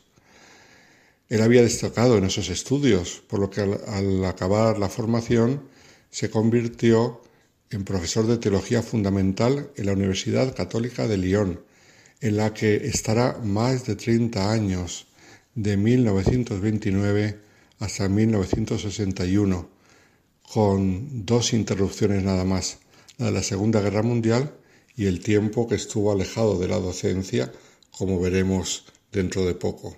Los años van pasando y él se va haciendo cada vez más famoso, se va acercando también el tiempo de, la Segunda Guerra Mundial y empieza a publicar libros y con los libros llega la polémica.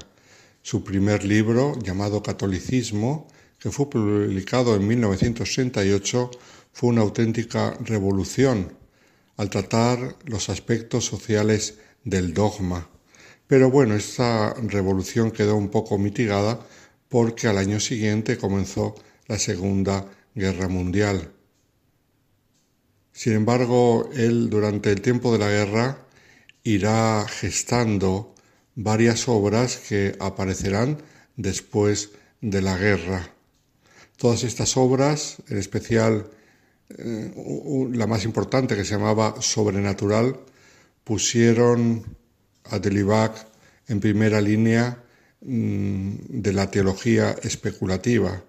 Hacía teología en un modo diferente, no era el estilo típico de la época, estilo tomista, sino que acudía a las fuentes mm, patrísticas, a las fuentes de la Sagrada Escritura, también de la tradición espiritual de la Iglesia. En 1942, durante la guerra, fundó con otro gran teólogo y futuro cardenal de la Iglesia, Danielou, francés, la revista Sources Chrétiennes, Fuentes Cristianas, dedicada a la patrología y que se convirtió en un símbolo de la llamada Nueva Teología, también un símbolo del esfuerzo por mm, rescatar a los padres de la Iglesia, una de las grandes revistas hoy en día, pero que entonces se veía mm, con un poco de sospecha porque era un modo nuevo de hacer la teología, por eso se llama la Nouvelle Théologie, la teología nueva.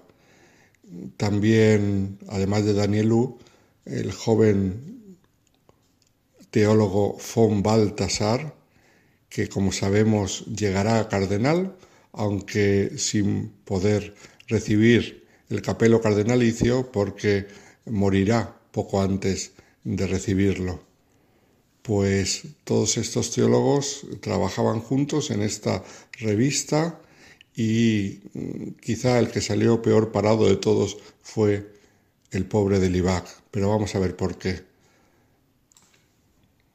Como hemos dicho, al acabar la Segunda Guerra Mundial, su nombre era ya muy conocido de antes de la guerra y porque comenzaron esta publicación famosa durante la Segunda Guerra Mundial. El ser tan conocido no le procuraba solamente para bienes, sino también había muchos teólogos que miraban con recelo su producción, en especial por lo que se refiere a su teoría entre la gracia y la libertad, un tema controvertido que en el siglo XVI pues, se había discutido mucho y, había sido cerrado en falso y que había enfrentado a jesuitas y dominicos. La Santa Sede recomendaba con gran viveza la vuelta a la escolástica tomística, eh, distinta de la escolástica que enseñaba la Compañía de Jesús, que utilizando a Santo Tomás de Aquino, sin embargo, aportaba enseñanzas en gran medida diferentes. Eh, él tenía esta tradición de la Compañía de Jesús y como hemos dicho, la publicación de su obra El Sobrenatural y otro que vino después, el drama del humanismo ateo, supusieron para algunos un escándalo por el modo como se hacía la teología. Hoy en día a nosotros nos parece una cosa eh, sencilla y además fueron grandes precursores del Concilio Vaticano II, grandes peritos del concilio y teólogos muy reconocidos, pero eran épocas diferentes a las nuestras. El mismo Delibac dirá que en 1950 un rayo cayó sobre Fourbier, refiriéndose a la casa de los jesuitas donde él vivía, pues tras muchas investigaciones por parte del Santo Oficio, eh, fue apartado de la docencia junto con otros cuatro profesores, cuando realmente por culpa mm, de la guerra solamente había dado unas pocas clases, eh, había llegado a un curso completo nada más, y sin embargo se le fue, eh, se le apartó de la enseñanza. Tuvo que dejar su cátedra, tuvo que dejar la provincia jesuita de Lyon y su actividad editorial. Incluso su obra principal, el Sobrenatural, eh, tuvo que ser escondida en lo más apartado de las bibliotecas de la Compañía de Jesús y no se pudo seguir publicando porque estaba bajo sospechas.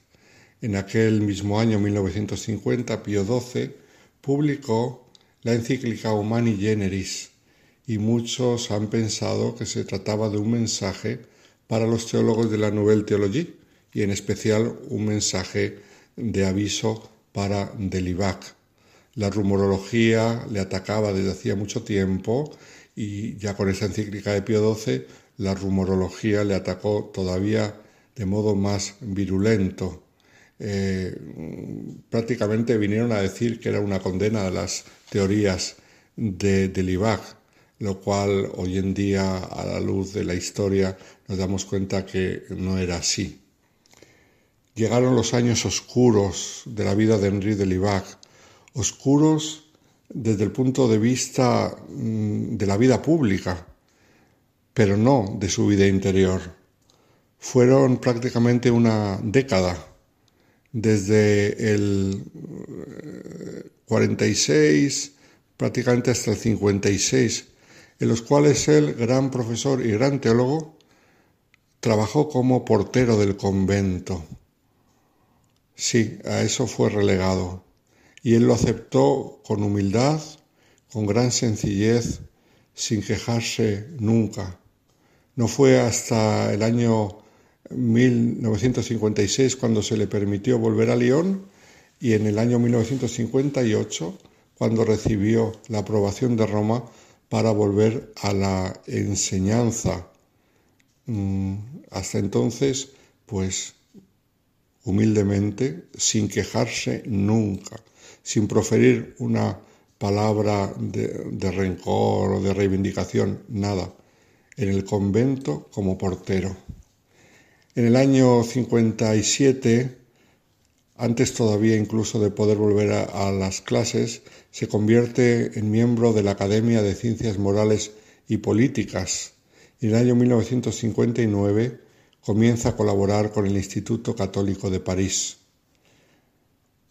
La vuelta a la enseñanza y la posibilidad de publicar en esos años le volverá a situar en una posición privilegiada y de autoridad teológica que hace que Juan XXIII le nombre en 1960 asesor de la comisión preparatoria para el Concilio Vaticano II. Con esto ya se comprobó que su rehabilitación fue completa.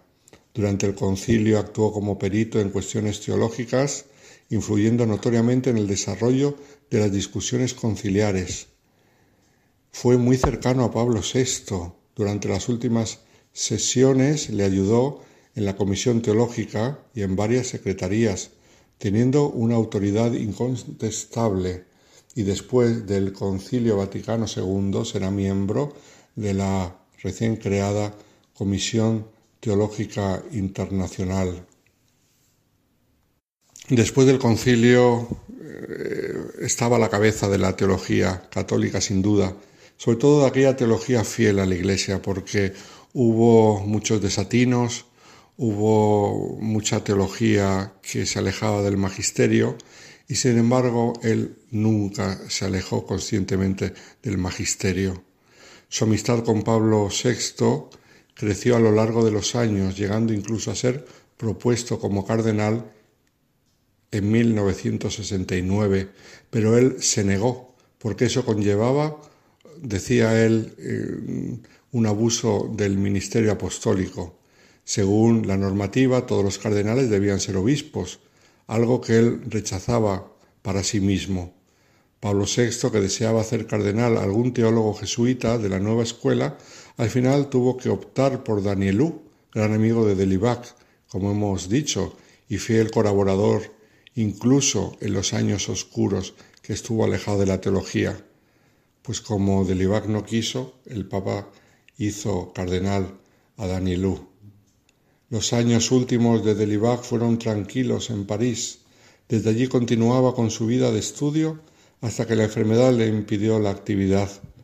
Se había adelantado a su tiempo en temas como el diálogo interreligioso o el ecumenismo, temas que a nosotros nos parecen normalísimos, pero él había sido un gran precursor y pasó sus últimos años en la oscuridad del retiro, del retiro con Cristo, con el Señor, de profundizar en la vida interior. Aquellos años de oscuridad, los años de la portería del convento le habían ayudado tanto para enraizarse en el Señor. Y ahora estos últimos años fueron ya de madurez, de culminación, solamente mm, con el Cristo, solamente deseando la presencia del Señor, al cual él había servido a través de la teología. Como último reconocimiento, Juan Pablo II rompió la normativa de que los obispos fueran cardenales para que Delibac aceptara el nombramiento y por fin fue creado por Juan Pablo II cardenal el 2 de febrero de 1983, llegando incluso a ser durante poco más de un año el cardenal más anciano. Murió en París el 4 de septiembre de 1991 y en sus funerales se leyó un mensaje de Juan Pablo II que le definía como buscador incansable, maestro espiritual y jesuita fiel en el ámbito de las diversas dificultades de su vida.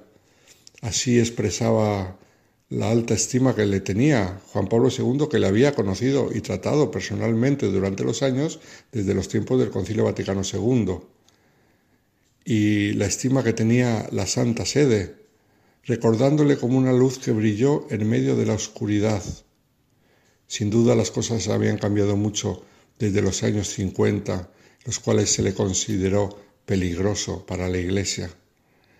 El tiempo demostró que no solamente no era peligroso, sino que era un siervo bueno y fiel.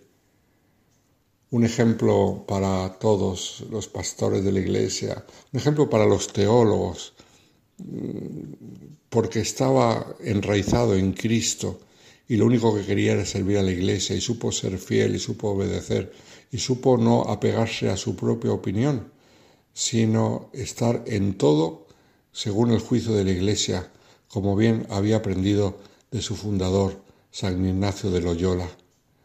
Henri de Lubac ha comenzado el proceso hacia los altares y esperemos que algún día le podamos ver eh, recibiendo la gloria de los que han sido fieles al Señor. Muy buenas noches a todos los oyentes de Radio María.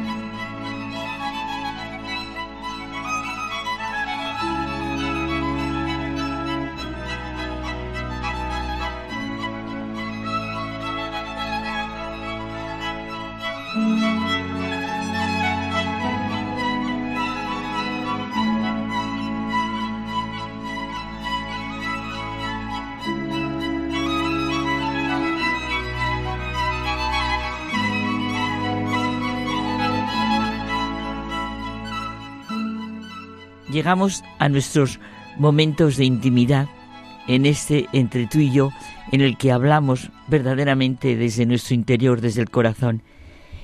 Y hoy, ¿verdad, José Manuel? Vamos a decir ese, yo esperaba, ¿cuántas veces hemos oído y hemos dicho esa afirmación?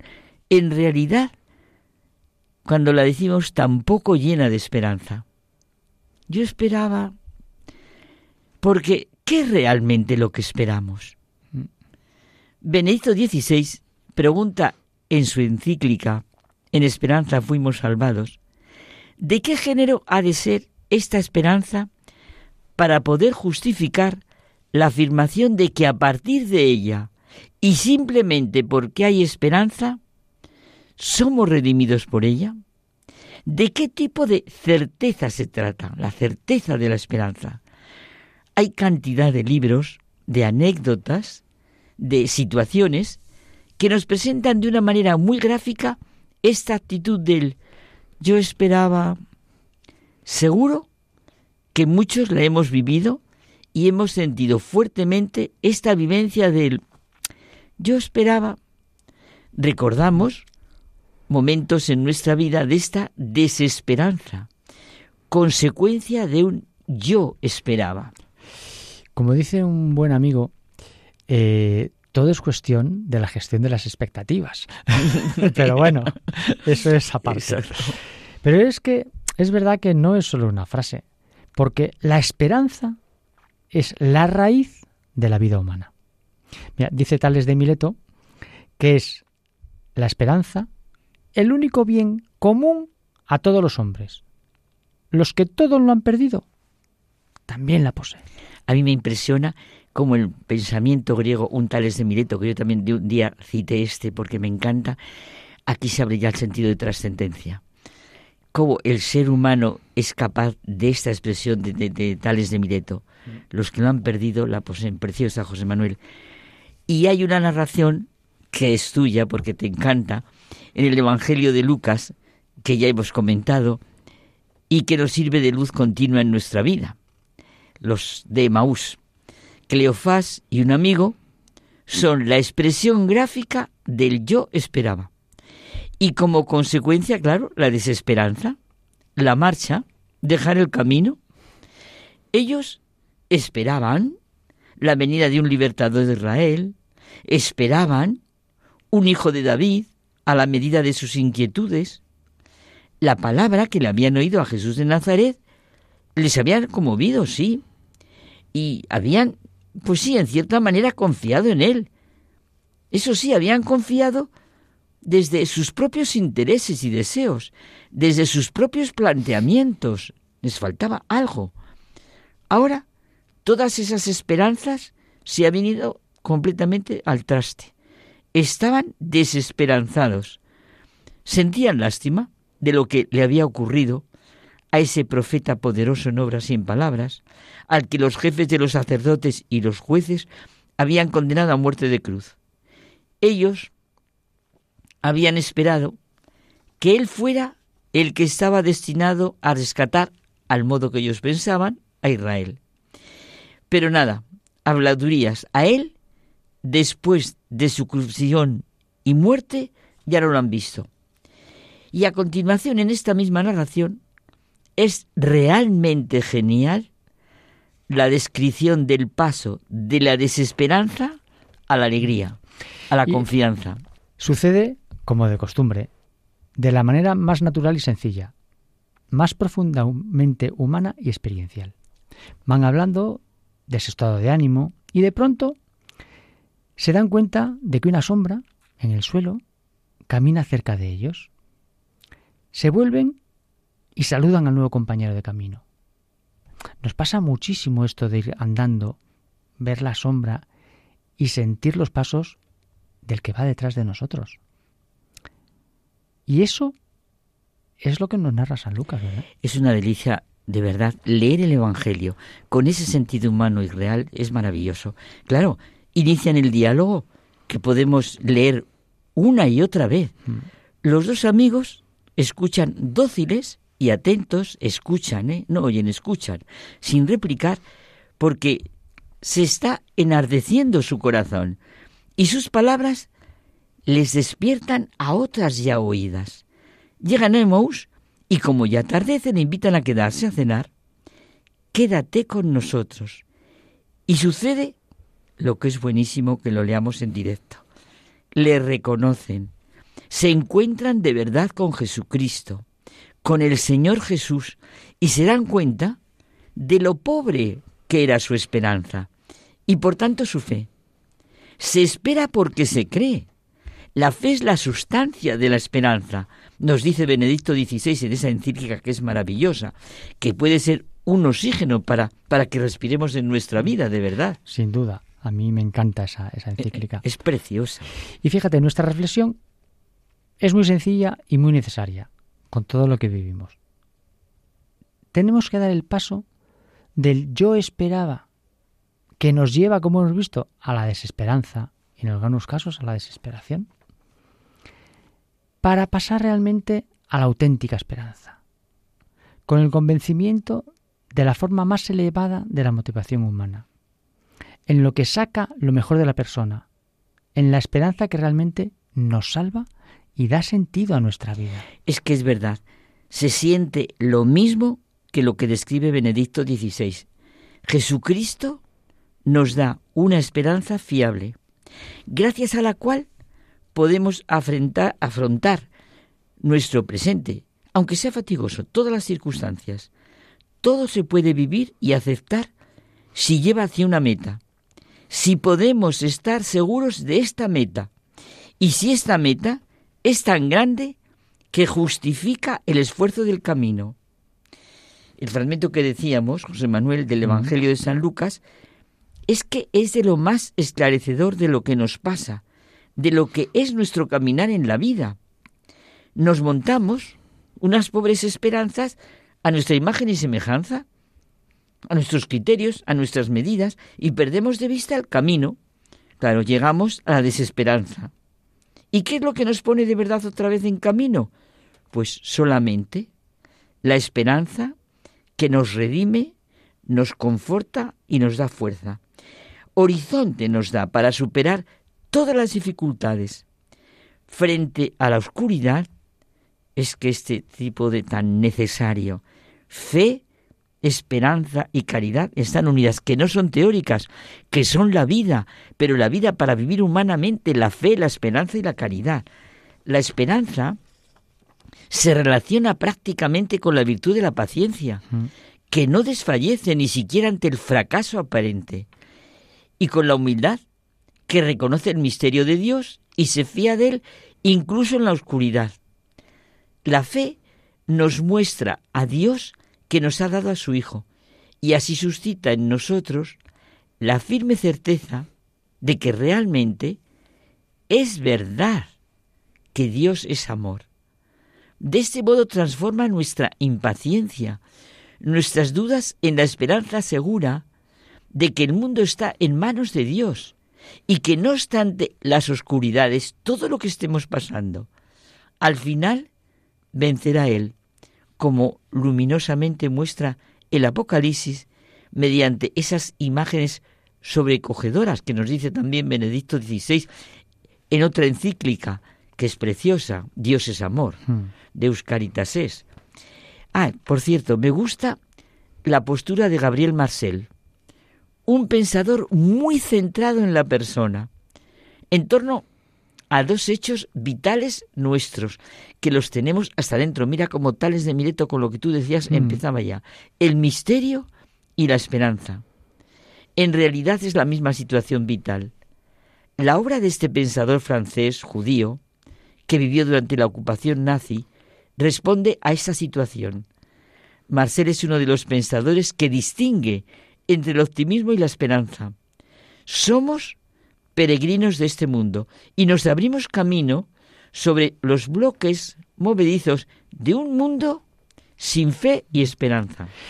Y es que la libertad está íntimamente relacionada con la esperanza.